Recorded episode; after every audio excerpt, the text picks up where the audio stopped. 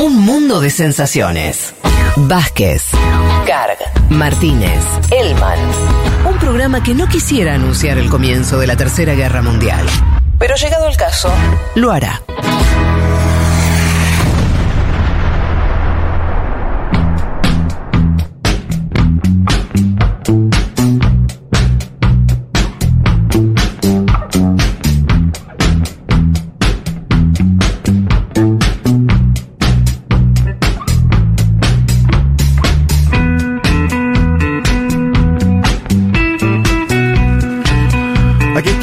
Para arrancar con el primer tema del día de hoy, que tiene que ver con la situación postelectoral en, en Brasil, post primera vuelta, digamos así. Como bien dijiste, Juanma, ya el resultado está más que, que conocido. Ah, algo Sí. que podemos eh, decir, Sí. ustedes no estuvieron por obvias razones, pero esa noche nos juntamos en el bar de Junta, ¿Y qué pasó? todo explotado de gente. Mucha gente. Mucha gente. Pusimos el proyector, que tenemos un proyector increíble que se ve divino. Vi fotos. En el que vamos a ver películas y cosas y no se puede creer. Ese fue la prueba del proyector. Fue el estreno. Bien. Eh, muchísima gente, muchísimos oyentes de este programa que se acercaron el domingo anterior, digamos, ¿no? sé eh, ¿Cómo fue el sub y baja emocional de la gente, te pregunto? Porque nosotros lo No, fue vimos complejo, con fue complejo. de primera mano en el búnker, ¿no? Del, de Por- Lula. La Transmi en el bar arrancó ya con, eh, con, con Bolsonaro arriba, porque ya desde Claro. las cinco y pico, ¿no? Se Sí. empezaron a conocer los resultados Bolsonaro por 48. mucho. 48 a 42 era en Sí. ese momento. Y nosotros arrancamos a las 7, 7 y algo. Sí. Y, y no, fue esperar la remontada, fue ver cómo de a poquito, de a poquito iba subiendo. Pero vos por decías décimas. algo, o sea, vos estabas ahí No, con no. el micrófono y decías algo. No. No, Ah, es que la onda no era, no era hacer una, un evento en el que yo hablara, era estar todos ahí viendo la transmisión. Pero se te acercaba gente y te decía qué está pasando. Sí, pero todos eh, tenemos un público muy muy instruido, muy Extraordinario. muy- ya sabían lo que estaba ocurriendo y no, por ahí preguntaban, "Che, bueno, y le da para dar la vuelta, no sé, cosas así." Sí. Pero la verdad que no, sobre todo nos acompañamos entre todos, ahí fui, fui uno más que estuvo ahí. Qué bueno. eh, con, con ¿Y los se hace de vuelta para la segunda vuelta? Me imagino que sí. Y podríamos, ¿no? eh, por la cábala. No, hay que hacerlo. Hay que hacerlo. Claro. Sí. Chan chan. ¿No? Sí, dale, dame, vamos, está- van a estar todos acá. No, No, yo me voy. vos también te vas, No, Juanma. no sé, no sé, no lo tengo claro. Me- vine muy cansado. ¿Otra vez se van? Sí, para la segunda vuelta. Yo vine muy cansado, igual, no lo tengo claro. Ay, ay, ay, bueno. Menos muy tiempo. Menos tiempo Sí. igual. Del Sí, esa hace todo el mundo. Viernes, lunes. Todo el mundo que fue a la primera no, ya no puede aguantar No, es seis que es muy agotador. Sí. ¿No? Sí, la gente piensa que estábamos boludeando y la verdad que hicimos muchas cosas del nivel laboral. De Es verdad. cansador, es cansador. Es muy cansador. Bueno, pero Juanma, metámonos en, en lo que tenemos para contarle a nuestra audiencia sobre, sobre la situación, como bien decías, ya ha pasado la, la novedad del, del- del resultado, Sí. los primeros pasos de cara a la segunda vuelta. Bien, hubo una primera decisión del PDT, el primer partido trabalista que tuvo Brasil, el histórico de Brizola, el que ahora no conduce, pero del cual forma parte Ciro Gómez, ¿no? Em, y emitió el PDT, se juntaron y dijeron, al otro día se juntaron, ¿eh? Dijeron la única salida es eh, Lula da Silva, vamos a votar al candidato Lula. Ciro Gómez tu- salió a emitir un video. em, escúchenlo porque es cortito, pero denota mucho. No dice la palabra Lula, por ejemplo, Ciro Gómez. Escuchémoslo. Meus amigos e minhas amigas, acabamos de realizar uma reunião da Executiva Nacional ampliada do PDT, em que, por unanimidade, nós tomamos uma decisão. E eu gravo esse vídeo para dizer que acompanho a decisão do meu partido, o PDT. Frente às circunstâncias, é a última saída. Dice Ciro Gómez, acabamos de hacer un encuentro de la Ejecutiva Nacional Ampliada del PDT en que por unanimidad, atención a este dato, tomamos una decisión. Grabo este video para decir que acompaña la decisión de mi partido, el PDT. Frente a las circunstancias, es la última salida. No dice cuál es la salida, Es no dice que el patético. candidato hay que Ah, votar. Es patético. Es pa- es- la decisión es porque patético, es- ¿no? Es, de- Porque- es muy chiquito. Sí, es muy chiquito. Es muy diminuto, Ciro Y Gómez. además, sí. lo, lo otro que yo pensaba es que, además parece lo que da, da cuenta como que ni maneja su partido. Que, ¿Entendés lo que que te es? Como- verdad, no lo bueno, maneja. pero. eh, eh, eh, Claro, como que se movió su partido y que él no le quedó otra que aceptar. No es el conductor del partido, totalmente. Lo que decís vos es. Sí, pero, pero es muy malo como mensaje político. Pa- parece alguien que, que, está muy dolido. Lula, Lula hizo una especie de agradecimiento donde lo levantó y a la vez lo meó, lo comentábamos el día Ujú. viernes en Segurola, porque Sí. Lula dijo, Ciro Gómez por su trayectoria es mucho más que el 3% que sacó. Mm. Ciro Gómez fue mi ministro, yo lo conozco, yo comé y bebí con él. Sí. No es la persona que aparece como un show, ¿no? Sí. Ahí Lula diferencia el político actor, ¿no? Que se para frente a la cámara, que dice algo, de la persona. Y dice Ciro Gómez es una persona, no dice encantadora, pero dice es una buena persona. Lo que pasa es que, claro, después se lo come el personaje. Y en Brasil había, antes de la elección, un meme que era, votá por el amor, no por el odio, ni por la envidia, ¿no? El odio era Claro. Bolsonaro, la envidia era La, Ciro la Gómez. pregunta ahí, Juanma, porque tal vez este- una lectura posible es esto, ¿no? Bueno, alguien que, que hace esto como, como a título personal y demás. Salvo que, pienso ahora, haya una lectura de. eh, que por ahí tiene algo de realidad, que es. Pareciera que los votos que no tuvo Ciro en la primera vuelta, Sí, porque él las encuestas le daban 6, 7, sacó 3, exacto. Fueron para Bolsonaro. Claro. Como si parte, buena parte del electorado, tal vez mayoritaria, de lo, de lo que era su potencial, se hubiera ido hacia Bolsonaro. Sí. Lo cual podría hasta explicar el desapego respecto a Lula. Claro, el famoso voto envergoñado en la primera vuelta. Sí, ahí no. Y, y eso además. Puede haber cálculo, quiero decir, ¿entendés? De parte de, de, de Ciro. No sé. Sí, sí, en otro momento igual se especulaba. Mirá, yo cuando llegué a San Pablo en la semana decía, pero Ciro, ¿todavía de qué le sirve esta candidatura? Y algunos me decían, Ciro lo que especula es que al bolsonarismo le vaya mal Claro. Y seré la oposición a Lula por la centro derecha. Sí. Algo que no sucedió en la elección porque el bolsonarismo, como bien sabemos todos, sacó 43 puntos, pero esa era una Si explicación sacaba 30 posible. Bolsonaro y el otro sacaba 9. Eso y mismo. Era otra la realidad. que el bolsonarismo se desplome, pero no pasó eso. El bolsonarismo terminó comiendo la cantidad de votos del PSD. De hecho, vamos a ir al final de la columna a hablar de eso, que me parece que es el dato de la elección, ¿no? Eh, es- este fue un balotaje antes del balotaje. Sí. Entre los dos candidatos sacaron 92 puntos. Sí. algo Sí. que no es usual. Em, Bolsonaro, vamos a Bolsonaro, no a, no a esta fase de la fortaleza de Bolsonaro, sino a lo que hizo en la semana. Porque Bolsonaro tuvo un discurso, primero, para mí, poco exul- exultante el día domingo. No Sí, apagado estaba, ¿no? Muy apagado. Lo hizo. fíjate Como si hubiera, como si de verdad pensaba que iba a sacar 60 puntos, ¿no? Sí. Algo así. Claro, pero fíjate que el de Lula Sí. eh, es apagado. eh. Incluso Lula se equivoca Sí, en la fecha. sí, ¿no? sí, mal, mal, es, mal. es Sí. apagado y es extraño. Ay, es a mí saben que no me pareció eso. Yo esa es la lectura que primó también en No, de Lula allá. no te pareció eso. No, a mí no me pareció. Me Ah, pareció que sí. estaba eh, abatido también, bueno, más que por Sí. resultado, también por la o sea, estaba cansado. Cansado, está bien. Y que me pareció me pareció mm, hasta alegre, no sé, como Ah, no, yo lo leí como Yo Juanma. creo que él fue cayendo con las horas. Al otro día estaba mejor, al otro día mejor, y ya vos lo veías ayer y estaba, Sí. no te digo exultante, pero Lula hace el cálculo de me apoyaron. Sí, me falta un punto y medio. Sí, no solo eso, sino me apoyaron los que tienen ocho, que obviamente no se traduce, porque el votante No. de Simone Tebet va y vota lo que quiere, y el votante de Ciro Gómez va y vota lo que quiere. Y además acuérdense que en la segunda vuelta electoral en Brasil vota menos gente que en la primera. Este es otro dato que hay que analizar. Y hay que ver si se repite también. pero- Cae, cae la participación. ¿Y eso qué, qué, qué resultado decís que tiene a favor de Lula? Sí, sí, eh, sí, porque ¿Por es el- y porque es el primer candidato el que Ah. más votos tiene. Cuando el, eh, al primer candidato, esto por ahí no, no lo sabe todo el mundo, le, eh, le juega a favor Sí. lo que es abstención, Sí. lo que es voto en blanco. Ah, Sube, sube el porcentaje de votos válidos. Exacto. Bien, en un live lo habrán visto, el presidente de Bolsonaro salió a culpar al analfabetismo en el nordeste de la victoria de Lula. Tranqui, la, tranqui. La verdad, un, si, si le fue muy mal en el nordeste, le puede ir peor todavía. Y a mí me, eso, yo le venía leyendo los diarios brasileños y decían que Bolsonaro iba a mandar a Michelle Bolsonaro, la primera dama, que es evangélica, que habló ya en acto de campaña, a ganar votos en el nordeste. Digo, me parece que fue una equivocación, una especie de lapsus, algo en el live, vaya uno a saber por qué, porque no, no sé cuánto, eso, ¿qué le suma en el sur?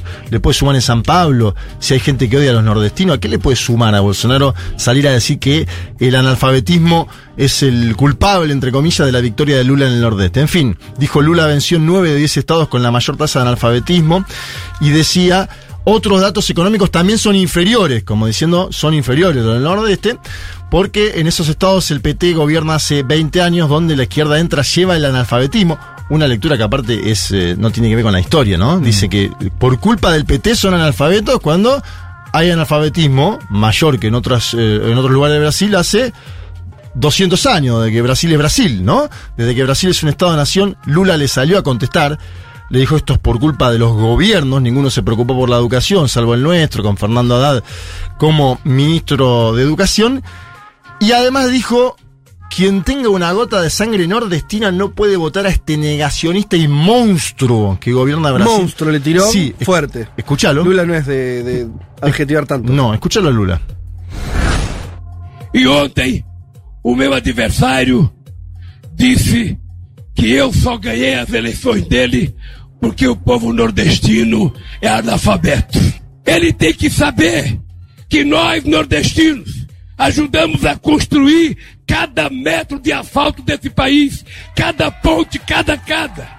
Quem tiver uma gota de sangue nordestino não pode votar nesse negacionista monstro que governa esse país. Se la dejó servida, la verdad, Bolsonaro a Lula, ¿no? Eh, y dice, mi adversario dice que yo solo gané las elecciones porque el pueblo nordestino es analfabeto. Él tiene que saber que nosotros, los nordestinos, ayudamos a construir cada metro de asfalto de este país, cada puente, cada casa. Quien tenga una gota de sangre nordestina no puede votar a este negacionista y monstruo que gobierna el país. Déjame de- decirte una cosita, porque lo veníamos charlando en el pase Sí. con, con Sued y el equipo. Eh, Gaby, que además estuvo en la cobertura, es una, una muy buena cobertura ahí en el lugar de los hechos. Bien, y estábamos hablando eh, con Lean y con Flor también Sí. de la cuestión de si el gobierno argentino eh, eh, tenía un problema ident- identitario también, ¿no? También con todo lo que pasó en la semana, Uf, ¿no? Re- relación a los derechos humanos, a la represión y todo eso. Bueno, entonces, eh, si se había perdido un poco lo, lo identitario, llegamos a la conclusión de que sí, que hay un problema ahí, por Sí. lo menos ahora, a quién está representando. Y yo escucho a Lula, a- la candidatura de la candidatura de Lula tiene mil matices, vos los contaste muchos y demás. Pero de pronto, vos, cu- ¿cuándo ves? Mi verdad relativa, ¿eh? Cuando ves un líder plantado en el lugar que tiene que estar, es cuando puede hacer lo que hizo Lula recién. No se puso a decir, la crítica no fue, no, la verdad que la tasa de alfabetismo en el nordeste talcó, no, lo que pasa. Se dijo, eh, esos a los que vos ustedes son mi gente. Sí. Y yo los represento, pues soy como ellos. Y ahí los líderes, los grandes líderes, conforman eso. O sea, no pierden, o sea, no pierden oportunidad si querés. Como la tuvo Lula, porque vos lo dijiste a partir de lo que dijo el otro, Se Bolsonaro. dejó picando. Claro, se le dejó picando para que meter el gol. Quiero decir, Sí, por eso sí, te digo, sí. no es que. A un se- goleador se la dejó picando. Está bien, pero no se puso a, a- a dar otro tipo de explicaciones de afuera. No, claro. Se- se- se- el representante representó. Sí, pero porque Lula siempre se dice nordestino cada vez que puede hablar del nordeste, de su madre Doña Lindú, de los valores del nordeste, de la gente de trabajo del nordeste. Eso es algo de su biografía. Lula no lo va a dejar eso. Eh, porque lo apoye Meireles, que es presidente del Banco Central, no lo va a dejar por eso, porque, se- porque vaya a la Faría Lima a juntarse con los banqueros. Lula es eso y es su biografía. Y Lula no, Lula no abandona su biografía. Esto es algo que va a quedar claro en su gobierno, incluso te diría. ¿Sí? Lula dice, yo vuelvo al gobierno para que las y los brasileños coman tres veces por día. Sí, ahí No hay toda una discusión de si que esta alianza tan amplia, cómo va a ser el gobierno en ese sentido. A ¿no? diferencia Pero del caso argentino, Lula da Silva va a gobernar él, va a ser Sí, la sí. cabeza del Ejecutivo y va a tener la potestad de tomar las definiciones sobre el Estado. Si gana. si gana, que... Sí, yo igual... El man. No, no, no, no sé si lo vamos a charlar ahora. Vamos pero al final digamos, si quieren discutir dale. eso. ¿Quieren? Dale. Tengo algo de Boulos que habla del bolsonarismo y me parece que está bien con la discusión de qué chance hay o no de que Lula gane la Dale, elección. dale, dale, dale. Bien, Alexander de Moraes, ¿se acuerdan ustedes? Miembro del Tribunal Supremo, o sea, de la Corte Suprema de Brasil, es además el actual titular de la justicia electoral. Sí. Cuento esta intro para decir que eh, además Alexander de Moraes investigó movimientos atípicos en las cuentas de la primera dama Michelle Bolsonaro en el último año. Sobre eso se para el actual presidente Bolsonaro para ir contra Alexander de Moraes. Yo con e- vamos a escuchar la declaración, pero yo anticipo. Bolsonaro en esta semana, con esto que van a escuchar ustedes, está preparando el escenario para mí para desconocer en caso de que el día 30 pierda la elección. 53 a 47, 52 a 48, 54 a 46, 55 a 45. Pongo toda la, to- toda la amplitud térmica que marcan las encuestas hoy. Dice que diga la verdad a Alexander de Moraes y le pega a Lula. Escuchemos este audio de Jair Mesías Bolsonaro porque me parece que hay que analizarlo con atención. Alexandre de Moraes, mostre o valor das movimentações. Tenha caráter. Mostre o valor das movimentações. É só tentativa de desgaste. De ser bem claro, de Moraes. A minha esposa não tem escritório de advocacia. Mostre a verdade. Você está ajudando a enterrar o Brasil por questão pessoal. Não sei o qual, mas é pessoal. Vocês botarem um pinguço para dirigir o Brasil, um cara sem qualquer responsabilidade, que tem um rastro de corrupção, um rastro de, de deboche para com a família brasileira, de ataques a padres, a pastores, de ataque às Forças Armadas, de ataque aos policiais. Vocês acham que vai dar certo? Bueno, un Bolsonaro que, ha, Claro, perdi- como desencajado, que ha ¿no? perdido la... Sí, sin lugar a duda. Esto fue... Hay que te decía que le muestre los movimientos de la cuenta. Claro, dice Alexander de Moraes, tenga carácter, muestre el valor de los movimientos. Le dije bien claro a Alexander de Moraes, mi esposa no tiene escritorio de abogacía, muestre la verdad. Usted está ayudando a enterrar a Brasil por una cuestión personal, yo no sé cuál. Van a votar a un pingüino para dirigir a Brasil, hablando de Lula da Silva, eh, un hombre que va contra la familia, que ataca a pastores, que ataca a las Fuerzas Armadas, que ataca a la policía. ¿Piensan que eso va a salir bien? Yo digo, el ataque a. Si bien hay un encono personal, Alexander de Moraes era del PSDB en su momento, ¿sí? Eh, Bolsonaro termina captando buena parte del voto de la derecha más tradicional, pero acá hay algo que es personal, pero que a la vez, yo digo, no es tan personal porque es el actual titular de la justicia electoral.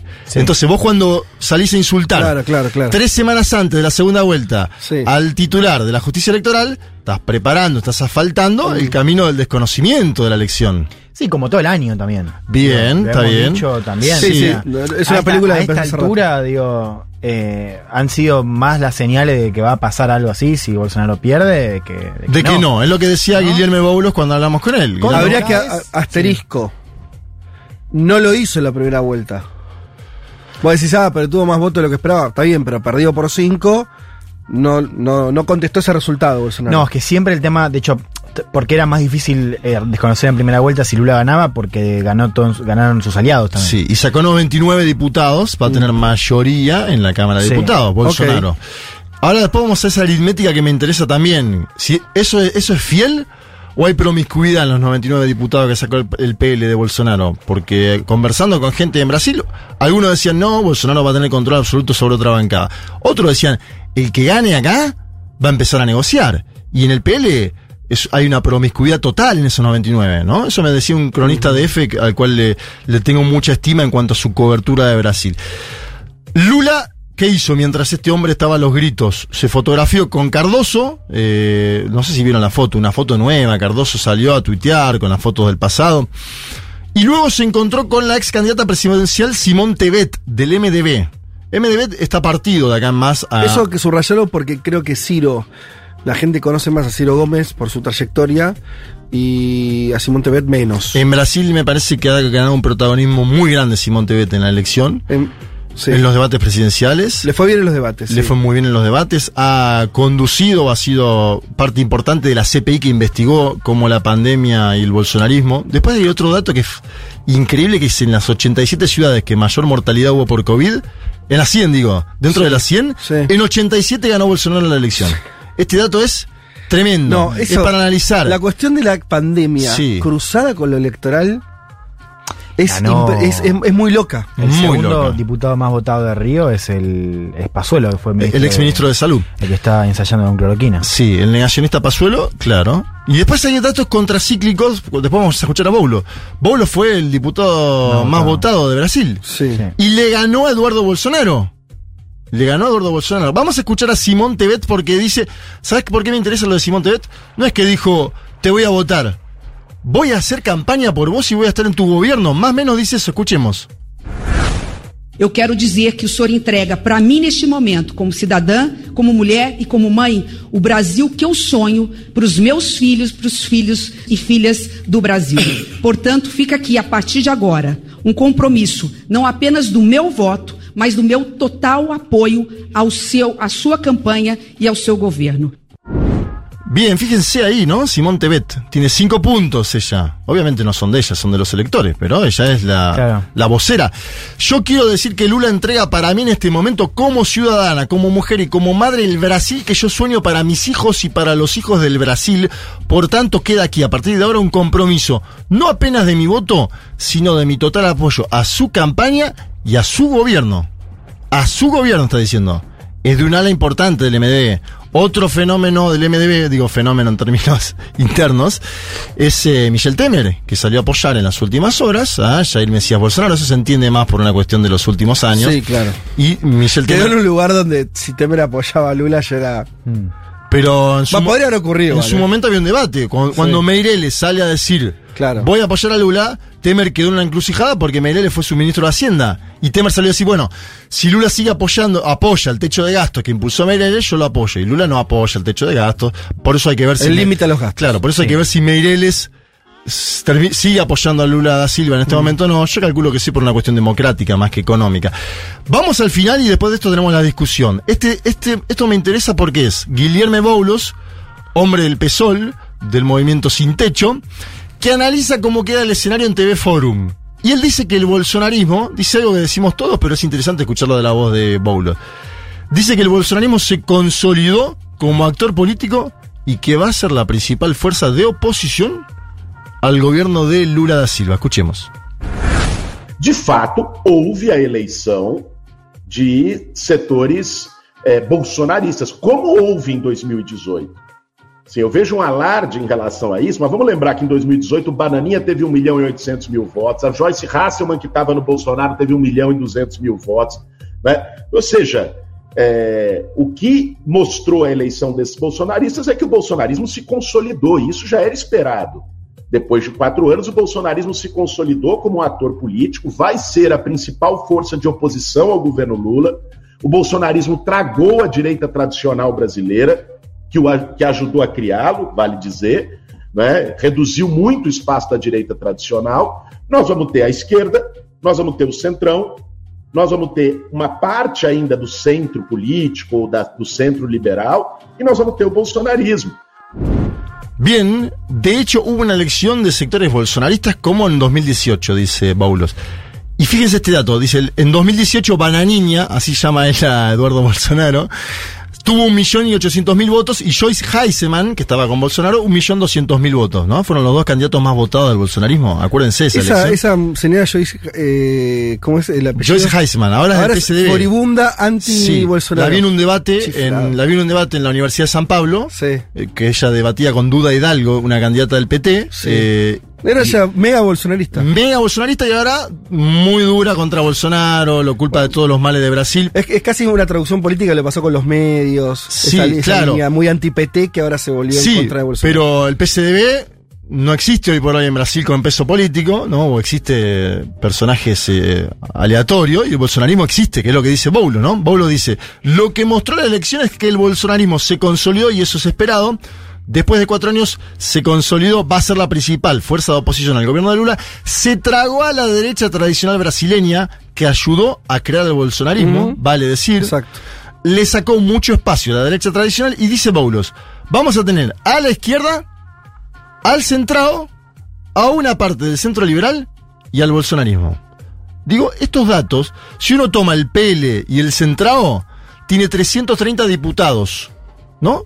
Pero el centrado, ¿uno lo coloca velozmente con el bolsonarismo o depende cómo salga la elección? Si Lula gana, ¿cómo va a actuar el centrado?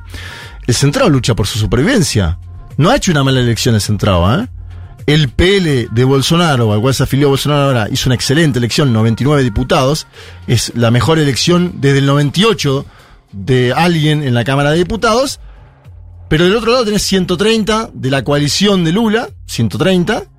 Y esto que yo te marco, ¿no? Hay 220 del partido Unión Brasil, MDB, que depende lo que suceda el día domingo 30.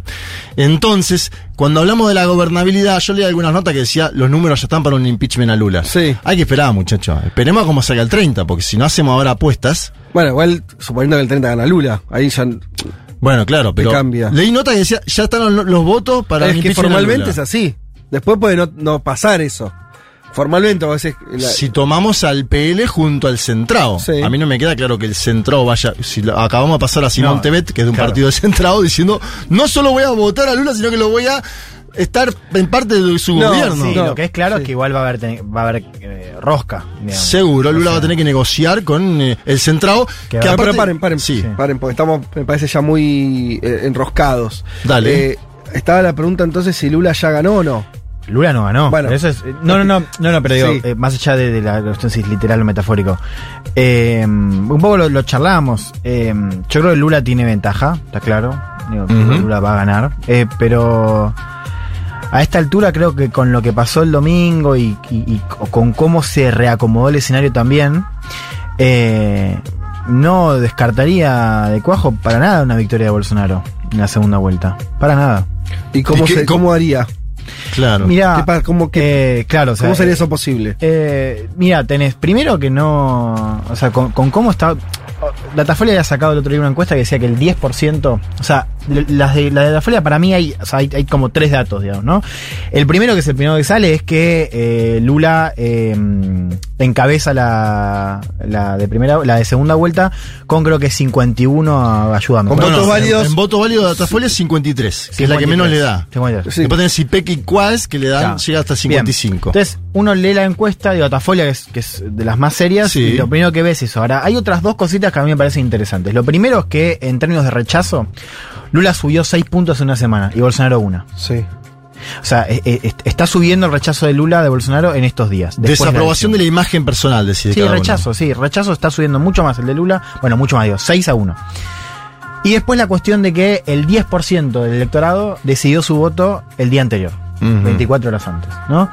¿A qué voy con esto? Primero que los votos que sacó Lula no están, no, no, no, no están todos eh, ahí. Digo, puede haber recambio, puede haber unos que salgan, puede haber otros que vayan para Bolsonaro, no lo sabemos.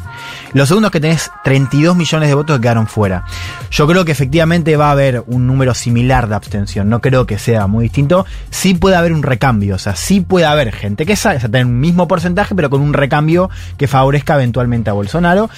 Y los, lo tercero es que, si bien, como decías vos, Juan, hay, hay poco de dónde sacar de los candidatos, porque los dos concentran más del 90%, Ocho. eh, y uno piensa que los más anti-Lula ya se fueron a Bolsonaro, eh, no, los, los anti-Lula de Tebet y de Ciro Sí. ya se fueron a Bolsonaro antes, no es del todo seguro que esos votos vayan eh, todos de cabeza a Lula. Digo, más allá del pronunciamiento de Tebet y el de Ciro. No, está bien marcar la cautela. Yo hay, hay datos de la historia de Brasil que nos marcan que es más probable que gane Lula. Uno es eh, el que gana el primer turno, ganó la elección en Brasil en los- en- históricamente. En Chile pasaba lo mismo y ganó. Seguro, está bien. Eso, eso lo marcaba en el mismo día de la elección en el búnker, lo marcaba Augusto Taglioni, me parece bien el ponerlo. El que ganó Minas gana la elección. Lula ganó 48-43 ahí. Minas es un estado testigo Sí, sí. muy gráfico de Brasil. Como sale Minas, sale Brasil casi siempre. Por eso Bolsonaro, que no es ningún tonto, consiguió la adhesión de el gobernador Sema, que es de Minas Gerais, del partido Novo, ¿no? Y de Castro de Río de Janeiro, me parece que ahí está buscando Bolsonaro lo que no ganó en algún punto, terminar de abrazar esos ocho puntos que salieron a decir públicamente los líderes de esos ocho puntos, si bien no son los que van a ir a votar, va, ir con Lula, Bolsonaro dice, bueno, voy con Sema en Minas Gerais que me sirve. Me parece que lo de Minas y la y lo del primer turno es un dato elocuente. Y después hay una buena noticia que la hablábamos el otro día en Seguro un poquito. Que es que está bajando la fragmentación partidaria. Si Brasil va a ir a dos grandes coaliciones, una interna de gobierno, gobierna quien gobierne, puede suceder que gane Bolsonaro, yo creo que va a ganar Lula, pero puede suceder. Y en 2018 se eligieron diputados de 30 partidos diferentes. Era acuérdense cómo era cubrir la elección del 2018, que te preguntaban, ¿este qué partido es? ¿Este qué partido es? 30 partidos. Sí. 30 partidos, una locura. Y en este 2022 va a haber diputados de 19 partidos. Me parece que hay una novedad positiva que tiene que ver con la polarización electoral. Esto que decíamos, hubo un balotaje antes del balotaje, 92 puntos, y que es una buena señal ahí. Ahora, Ahora, la gobernabilidad que tendrá Lula en caso de ganar, yo creo que va a ganar, que puede ser 52 a 48, es el peor escenario igual para Lula 51 a 49 porque es el más parecido a Ezio Neves y con una Ezio Neves que encima es Bolsonaro y que encima está gobernando. Si es 51 a 49, es el peor escenario para Sí, porque además, Silva. como decíamos, eh, es muy posible que Bolsonaro de perder desconozca resultados y hay que ver qué pasa en materia de movilizaciones. Sí, pero para desconocer es Sí. más fácil con 51 a 49 que con 55 a 45, Sí, claro. categórico, cuando además va a decir la prensa, ganó el candidato Lula, van a decir los empresarios, ganó el candidato Lula. Me parece que ahí tiene Lula Mm. la posibilidad, si crece, vos marcabas lo de la desaprobación, que está bueno, y lo de Chile, eh, la desaprobación al gobierno y a la constitución, a la convención, fue más o menos lo que salió de la elección. Yo creo que acá Bolsonaro sigue siendo más, eh, tiene, tiene más desaprobación Sí, que el ver, candidato Lula. Hay, hay elementos. Ahora, también te das cuenta, y esto nos sirve para pensar más allá de Brasil, que la cuestión de la gestión, que uno decía, bueno, con esta gestión es imposible que Bolsonaro eh, saque más de 30 puntos. Y bueno, eso se reveló. Sí, los valores, ¿no? Terminaron primando. Y la- sí, los valores, o, o digo también, leía algunos analistas allá que, que hablaban de cómo la identidad, o sea, cómo. A ver, primero que, que el bolsonarismo, y esto es importante también entenderlo, es eh, produce relato también para, Sí. eh, eh, para justificar eso. Digo, y a mí me llamó la atención, no sé qué te pasó, Juan, hablando con, con, con votantes de Bolsonaro, por ejemplo, conductores de Uber, que vos, le, vos pensabas que te iban a decir como, bueno, la, la economía está mal, la gestión no fue la mejor, pero bueno, Lula es peor porque es comunista. Y había algunos argumentos así, pero a mí me llamó la atención que había muchos que te la defendían, o sea, como que decían, no, la gestión fue buena, a Brasil nunca le está yendo mejor que ahora, ¿no? Eh, Lo que pasa es que es verdad con que. la pandemia sí. también. Con esto de, bueno, hubiese sido mucho peor porque al menos nosotros, un país con 50 puntos de informalidad Sí. laboral, diciendo, Bolsonaro nos salvó. O sea, a los pequeños comerciantes, Bolsonaro nos salvó. Eh, y esta idea que empieza a calar o, o que se está comentando, yo insisto, para mí no, no va a ser un factor de quiebre, pero sí al menos para que me llama la atención para discutir esta cuestión de los oficialismos y las oposiciones, eh, esta idea de que Bolsonaro tiene que tener una, una segunda chance, ¿no? La segunda chance de Bolsonaro. Sí, claro. Esa es la, esa es la Eh, idea que hay un segmento de la población. y por Bolsonaro eso como segunda yo estoy de acuerdo con tu análisis del newsletter, que vos decías que hay dos líderes de masas hoy en, Sí. en Brasil. Me parece que esto es evidente. Bueno, pero eso, eso, es, lo, eso es lo nuevo también. Eh, por eso creo que todos estamos de acuerdo en algo que se, se entendió rápido esa noche, el domingo pasado, eh, que es eh, que, mm, que, bol- que el bolsonarismo, y lo decía Boulos también, llegó para quedarse Sí, por lo menos un tiempo. sí. Eso, y en eso, miren, en, en- en otros tiempos, de, de otra manera se parece a lo de Argentina. Hay que, lo que hay que analizar, así como en Argentina, para entender el sistema político actual, que es un poco extraño. Mm. o por lo menos nuevo, vos tenés, lo tenés que entender con la desaparición del radicalismo como jugador. Sí. bien, Hoy es una especie de anexo Es el PCDB. Claro, eh, vergonzante, pero bueno, pero no, no juega, no define rumbo y demás. La desaparición del regalismo, que ocupaba el lugar del centro político de Argentina, redefinió todo. Porque como quiera ha sido el peronismo con otra identidad, más volcado a la izquierda, yo qué sé, pero el peronismo es una continuidad que existió siempre, oficial, se tenga, sea gobierno o oposición. En Brasil me parece que pasó lo mismo, ¿no? Con la, esto que decía Boulos, o sea, desapareció la centro derecha, la derecha o la ultraderecha se lo comió, me atrevería a decir, sobre esas realidades hay una oleada internacional, Que yo insisto con esto, que me parece que cada vez se ve más, con más nitidez, y que no es solamente, esa es la parte que yo me, trato de, discutir los argumentos de, otros, que hacen disecciones muy precisas sobre no, no. Está la, la novedad es la ultraderecha, que son solamente grupitos neonazis. No, mirá, yo veo otra cosa. Yo lo que veo es que hay, llamémosle ultraderecha, eh, derecha extrema, lo que quieras, radicalizada, da igual, eh, que se comió el sistema político, que metió a los outsiders adentro, que construyó liderazgo, como bien decía, que construyeron partidos, y lo tenés en Estados Unidos, lo tenés Sí. en Chile, lo tenés en Brasil y lo tenés en Argentina. Ese dato es nuevo. Sí. Lo que no sabemos es cuánto va a durar. Si es una ola, porque esto sí me parece bien agarrado con cosas muy de Brasil. Bueno, Brasil que es eh, de un discurso extremista que genera inestabilidad. ¿No? Entonces ahí vos tenés. ¿Por qué? Parte de los empresarios se fueron con Lula. ¿Por qué parte del tema de centro derecha se fue con Lula?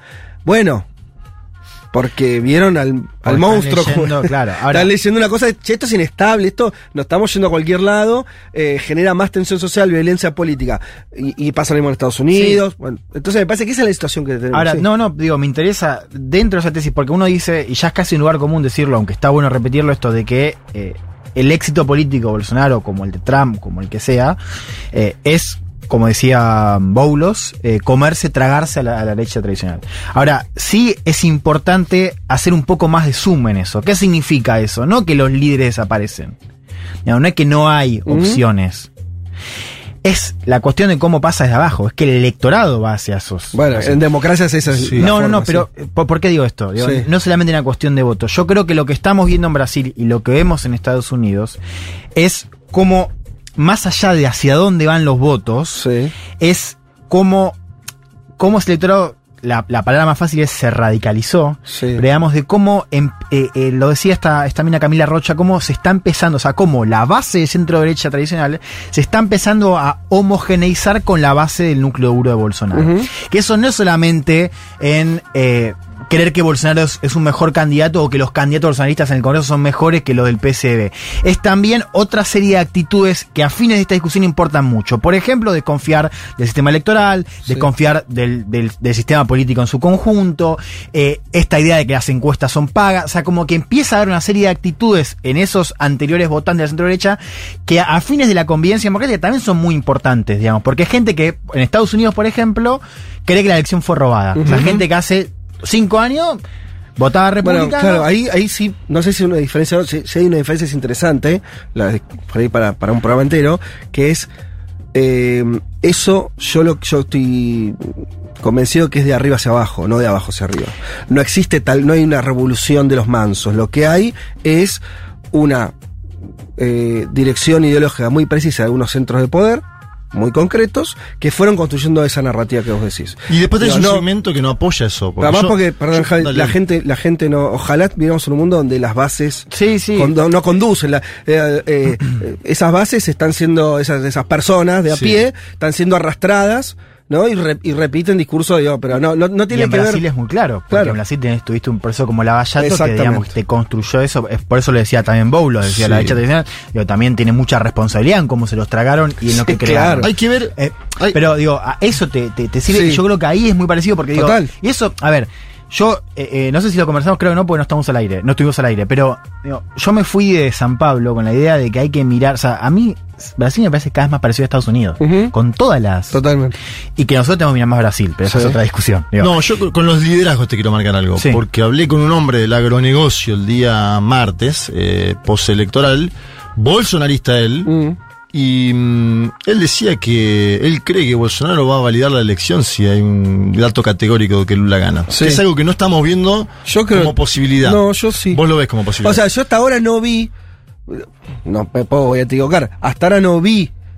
Vi, vi al tipo ladrando. sí. Pero no lo veo con fuerza ni internacional, ni digo, no como para mandarse esa en serio y Digo, desconocer. Porque Pero esa es la otra hipótesis en danza, ¿no? Lo Sí, esto sí. era un hombre ¿Y del te- agronegocio dice que, siempre había apoyado al PCD, porque yo le dije, vos habrás Claro. votado históricamente al PCD, y me dice, sí. Y si uno analiza la matemática del voto bolsonarista, es el voto que antes era Obvio. ocupaba la centroderecha Sí, sí. tradicional. Pero ¿qué, ¿qué es lo que decía respecto a que Bolsonaro iba a reconocer los resultados? ¿O era eso nomás? Era eso, Ah, no, no, decía- le pregunté, ¿usted, usted cree que el presidente de la nación va a validar la elección el día domingo en caso de que Lula triunfe? Dice, yo creo que sí, que este hombre ha llegado para quedarse en el sistema político, Claro. que va a seguir construyendo, Sí. él, sus hijos, me lo Mm. mencionaba en ese tono, Sí. que me parece que le sacó dramatismo a toda la idea, obviamente. Yo no descarto Bueno, ninguna aventura intentaron por lo que acabamos de escuchar, ¿no? Sí. Es que eso fue lo que digo, por eso insisto en Estados Unidos. O sea que nos, pas- eh, nos, nos pareció que el Capitolio era un punto de inflexión y ahora es como, ah, bueno, sí, se fue. Y bueno, prendieron fuego el Capitolio. Sí. Con Trump pasó eso, digo, para mí la de Bolsonaro está más cerca, más allá de, si, nos sirve o no comparar, yo creo que en este caso sí, o sea, yo veo un futuro más como el de Trump, que Trump no descono- desconoció, tuvo lo del Capitolio y sigue validado políticamente, Sí. a la vía, si querés, la vía chilena, que Cast Sí. se decía que podía desconocer. Y a los dos minutos fue- llamó. Lo llamó, fue personalmente al La institucionalidad ganó en Chile. Sí. Eh, Vos ves más el escenario Trump, que, Sí. que aparte tiene que ver con lo que pasamos, el audio sobre. Alexander de Moraes. Y, y otra cosa más que nos sirve, digo, para pensar el escenario de gobernabilidad. Perdón, una, una sola cosa. En Estados Unidos, Trump hizo eso, estuvo los incidentes del Capitolio y demás. Eh, no generó demasiado. digo, la transición se realizó. Digo, no, no fue acompañado por sectores de poder. No, es que es mucha- interesante eso, digo, por- Sí. porque, o sea, hay una idea de. ¿Viste? Como de. Sí, como se dobla pero no se rompe, ¿no? Como la idea de. De que el sistema pudo procesarlo. Digo, efectivamente. O sea, vos tuviste al, al- al segundo candidato más votado. eh, de hecho, la, vota- la votación de Trump fue histórica también Sí. por el caudal de votos que se incorporó. eh, desconociendo resultados, un intento de golpe de Y Estado. no pagó gran costo. Y sin embargo, No pagó gran costo. no, pagó, no- no pagó gran costo y al mismo tiempo, digo, Biden asumió y gobernó. Y ahí voy a lo segundo, porque creo que es importante mirar a Estados Unidos. Digo, si uno mira, digo, estamos, fíjense los, los, como los dos escenarios, ¿no? Para mí es muy interesante verlo, o sea, la derrota del trampismo en 2020, ¿no? Y la posible derrota del bolsonarismo 2022. Y es muy loco porque en Estados Unidos lo que tenés hoy en cinco semanas es la votación de medio término. Con Trump aliado políticamente como jugador y con mm, los demócratas con buena posibilidad de perder la Cámara, ¿no? a, a lo que voy es que el, trumpismo no desapareció y Trump no desapareció. No, es lo que estamos diciendo de Bolsonaro. Claro, ahora, vos Más allá fijate- de lo que haga o no haga, Claro. antes de, de- de- si reconoce, reconoce a medias, lo, lo que sea, o intenta un golpe de Sí. Estado con la mitad en la calle, no sabemos. Y- y- sí. Como sea, lo que estamos los tres seguros y, no- y, y- y lo, todos los con los que hablamos nos dicen lo mismo, es el bolsonarismo como fuerza política va a existir. Yo creo que sí, que igual depende del porcentaje de la pérdida, porque no es lo Sí, mismo. pero ya no va. ¿Cuánto puede perder? Si sale Menos de 40 55, puntos. No, para mí no hay. 45, ¿Y qué? me parece No, que hay abierto un diálogo. ¿Sí? No, pero bueno, puede Yo- ser. a ver, el- hoy no existe. Bueno, esa es la yo gracia de. ¿Ustedes se acuerdan del PL cinco años atrás? O el- ah, No, no, no. Por eso, no, lo, así que- no lo conocíamos como partido al ¿Cuál- PL cinco años atrás. el, peor escenario para, el peor escenario para Bolsonaro sería sacar 45 que puntos. Lula le saque 10 puntos de diferencia Sí, pero- y que Lula después coma, porque, a ver, estamos hablando de un hábil negociador. Mm. El centrado, en Brasil conocemos lo que es el centrado.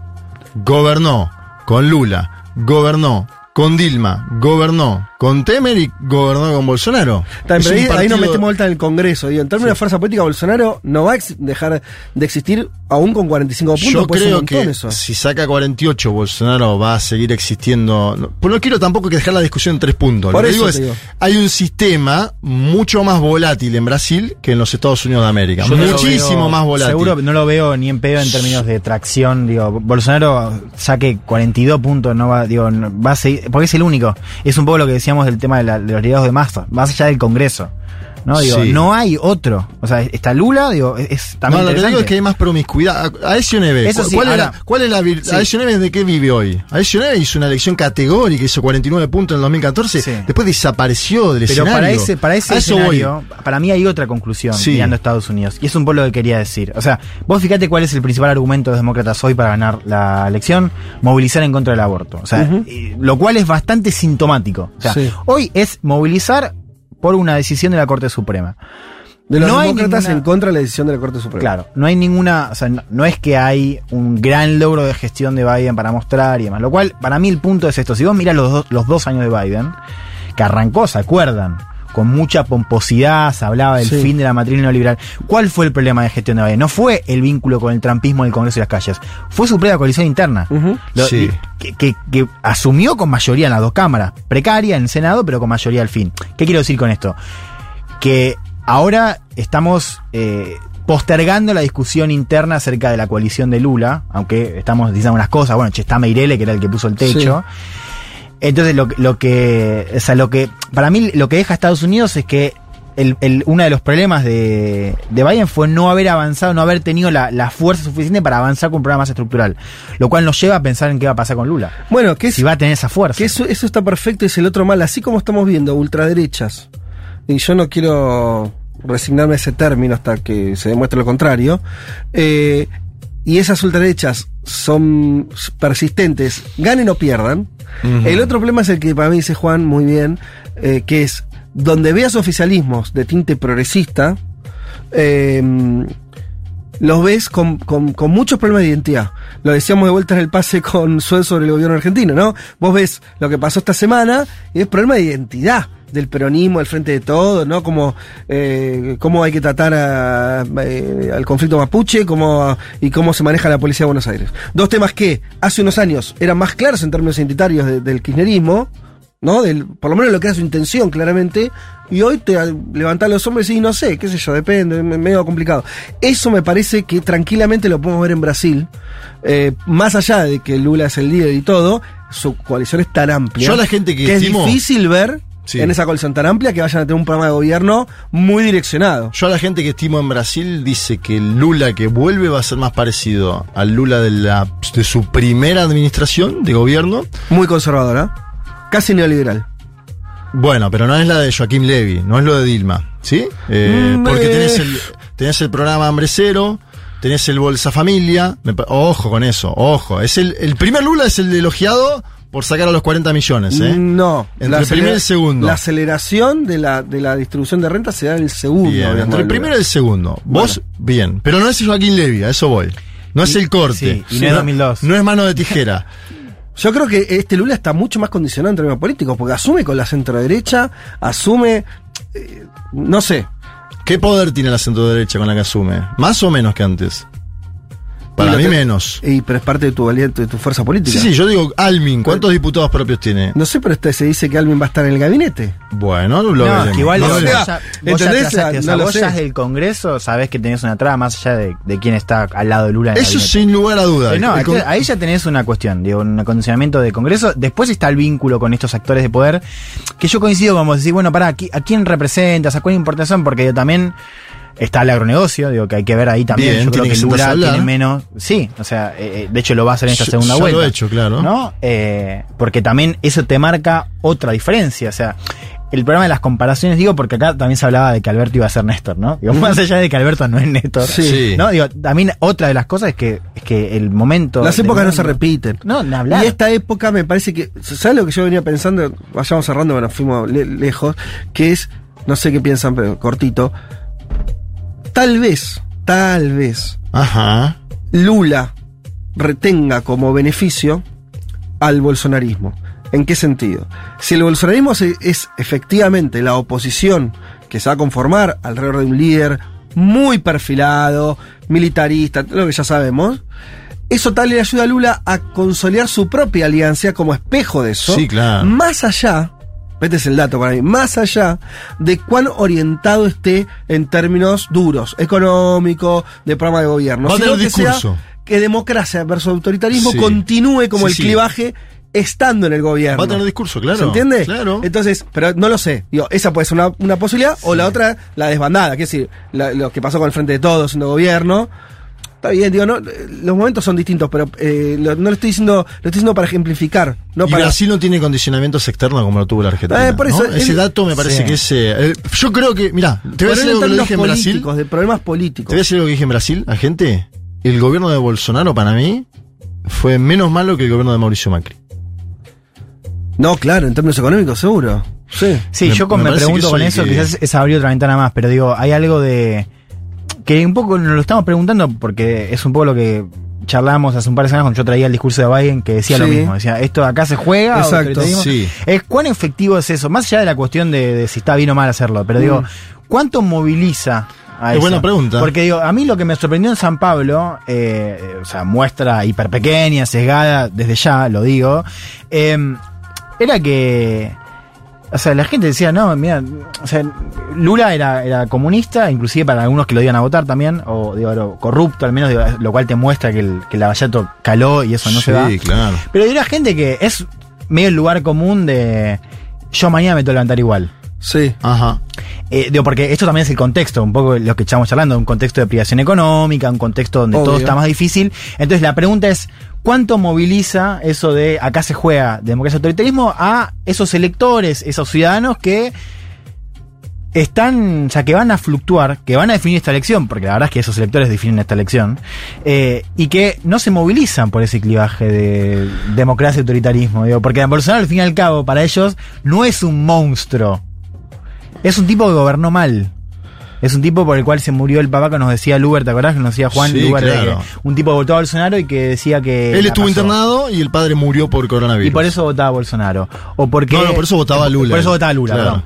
Eh, había votado Bolsonaro, votaba Lula. O eso, porque se perdió el laburo. Digo, esas micro decisiones que, de vuelta, parece un lugar común, como decir la política se define por esa gente, pero es un poco así también. Digo, esa gente no la movilizás con ese clivaje. de- Es de una sociedad a la vez muy, mucho más despolitizada que la Argentina, no me cabe ninguna duda eso. Y bueno, hasta qué punto sirve, qué punto no. Sí, lo, lo iremos sabiendo con las sucesivas elecciones, lo que, pas- que pasa en Estados Sí, Unidos. ni por ejemplo, hablar, sí. digo. a lo que hoy es, Sí. me parece que también hay momentos donde es verdad que no puedes elegir mucho. Quiere decir, está sucediendo eso, ¿no? Es como, eh, y estás en un contexto donde, si yo te dijera, tenés razón, Lula tendría que ir por una agenda casi de clase contra clase y reformas profundas, me dirías, no, ni en pedo, eso es un, sería, saca 15 puntos. Entonces, eh, estás en un contexto donde no es que, no es que hay una que es muy obvia. No, ni Eh, hablar. sí, sí. me, pare- me parece que, frente a la conciliación, si hay una conciliación de la ultraderecha, vos tenés que consolidar otra cosa. Ah, Me, me Bueno, parece que no hay, hizo, no ¿no? hay mucha vuelta ahí. digo, Sí, no- a nadie le queda hablar. mucha opción. Eso ni a nadie le queda mucha La- opción. el, el tema sigue siendo la gestión, digamos, ¿no? Los programas.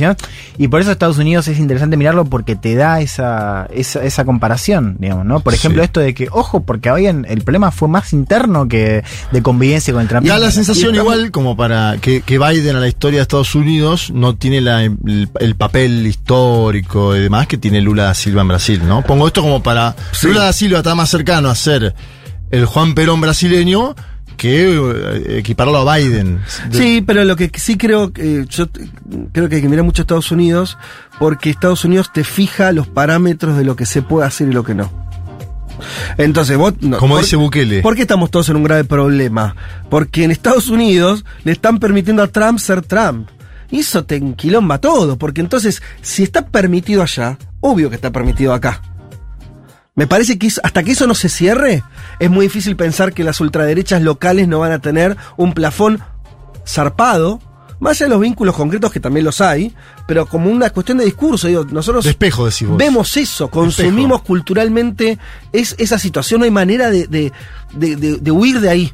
¿No? Digo, otra cosa es si vivís, si, no sé, si estuviéramos hablando de política india, ¿no? Que tiene por ahí otras variables, eh, mezcla de cosas, de, ¿no? Eso lo explicó Periodistán. Pero bueno, nosotros no, no, me parece que digo, América Latina juega con eso. Entonces, si está tan abierto en Estados Unidos, está el, el permiso, se permitieron tomar el Capitolio. Sí. ¿Cómo no vas a tener conatos de violencia política en nuestros países? Me parece que hay, yo lo veo como alguna cosa que va de la mano, ¿eh? como casi directo. Me, me sorprendería mucho que persista esa, un partido republicano totalmente corrido a la, a la, eh, a la derecha y vos tengas un continente donde estemos discutiendo centrismo. ¿Se entiende? Digo, lo, lo pones ahí y decís, no, no parece que eso pueda cuajar. Así que, qué sé yo.